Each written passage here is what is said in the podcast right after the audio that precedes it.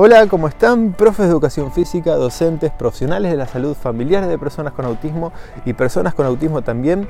Bienvenidos a este curso básico en YouTube sobre el autismo.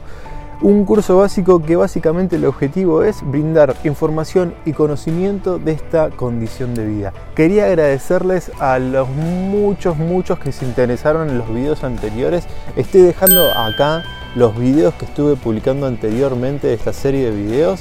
Eh, muchas visitas, muchos me gustan, muchos comentarios, pero por sobre todo brindando esa posibilidad a personas que no la tienen de poder entender un poco de qué se trata esta condición de vida, de qué es el autismo. Hoy vamos a estar hablando de consejos prácticos de cómo interactuar con personas con autismo.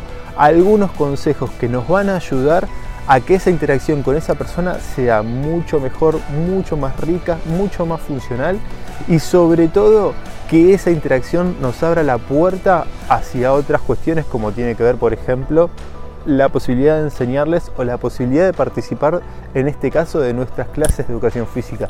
¿Por qué digo nuestras clases? Porque mi nombre es Eduardo Sotelo, soy profesor de educación física y ya hace más de 14 años que me, me dedico a trabajar con personas con autismo y uno de mis objetivos es que los chicos con autismo tengan la posibilidad no solo de participar de las clases de educación física, sino de actividades lúdico-deportivas que ya sabemos el gran desafío que es que puedan participar de ellas, ¿no? Y en este caso, que en este momento yo estoy de vacaciones, estoy de viaje, ¿por qué no también que las personas con autismo tengan la posibilidad eh, de tener unas vacaciones felices, ¿no? De tener actividades lúdicas y recreativas en sus vacaciones, que también sabemos que es un desafío enorme. Así que me dejo de hablar, me dejo de hablar y simplemente vamos a ver esos consejos, esos tips que nos van a ayudar a que la interacción con esa persona con autismo en particular que tenemos enfrente sea mucho mejor. Vamos. El primer consejo tiene que ver con conectar con sus intereses y demostrar interés en ellos. Es mucho más fácil hablar o interactuar con una persona con autismo una vez que descubres cuáles son sus intereses, cuáles son los intereses que los apasionan, que los mueven y sobre todo que los llevan a interactuar con otras personas. Es muy pero muy importante conocer los intereses de las personas con autismo y sobre todo demostrar, nosotros demostrar interés en ellos. El segundo consejo tiene que ver con hablar claro y simple. Un niño con autismo será capaz de procesar la información, sobre todo de una conversación, mucho mejor si usamos frases cortas, entendiendo que uno de los grandes desafíos con el autismo tiene que ver con la forma de comunicarse, con la forma de que ellos captan la información, con la que reciben la información y también con cómo ellos comunican o expresan la información. Lo que muchas veces llamamos comunicación receptiva y expresiva. Entonces si utilizamos frases cortas, es mucho más probable que nos entiendan y que eso facilite la interacción con ese chico que tengamos enfrente y con el cual queramos vincularnos y poder disfrutar de una actividad muy pero muy agradable. El tercer consejo tiene que ver con permitir que el niño o la niña tengan más tiempo para procesar la información. Es posible que tengan que usar pausas con frecuencia cuando estés hablando con un niño o una niña con autismo.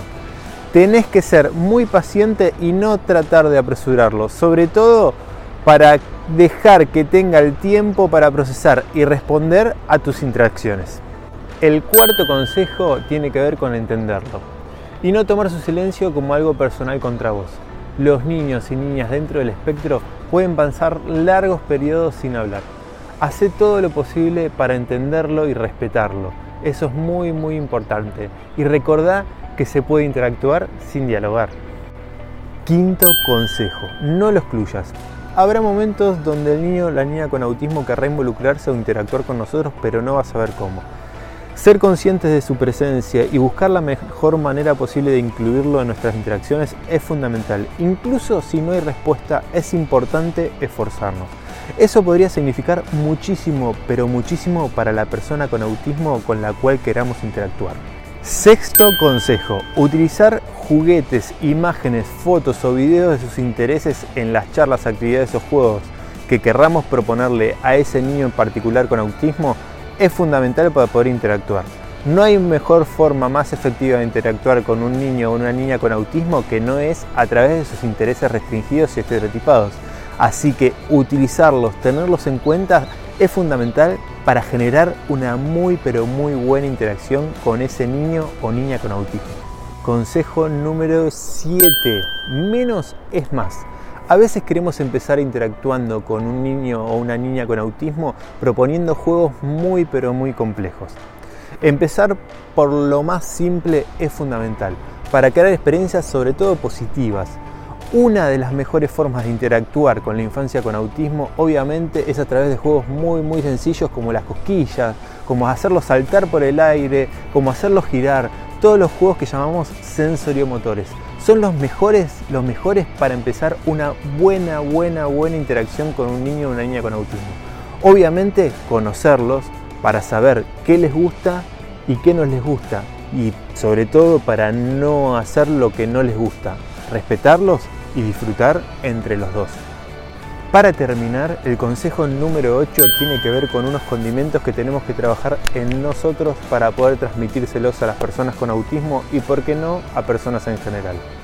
Estos condimentos son el amor, la paciencia y la perseverancia. Es indispensable que estas tres cualidades estén en nosotros para poder interactuar con un niño o una niña con autismo. Cada una de ellas será la puerta para que todos los consejos anteriores que di puedan llevarse a cabo. Un vínculo fuerte abre puertas, un vínculo débil la cierra.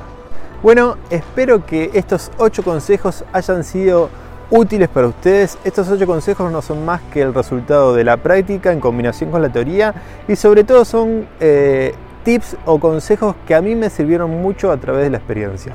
Si les gustó el video, pónganle me gusta. Si quieren dejar comentarios o quieren dejar sugerencias de nuevos videos para que yo realice, también déjenlos acá abajo.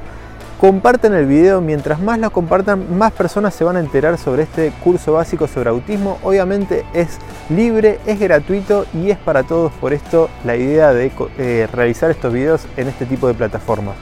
Sin más, para la clase que viene o para el video que viene voy a estar hablando de...